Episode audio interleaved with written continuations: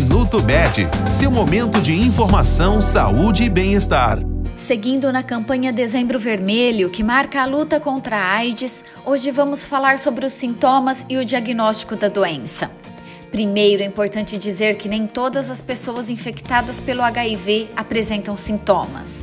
Por isso, a testagem para HIV é recomendada para todas as pessoas, especialmente aquelas com vida sexual ativa.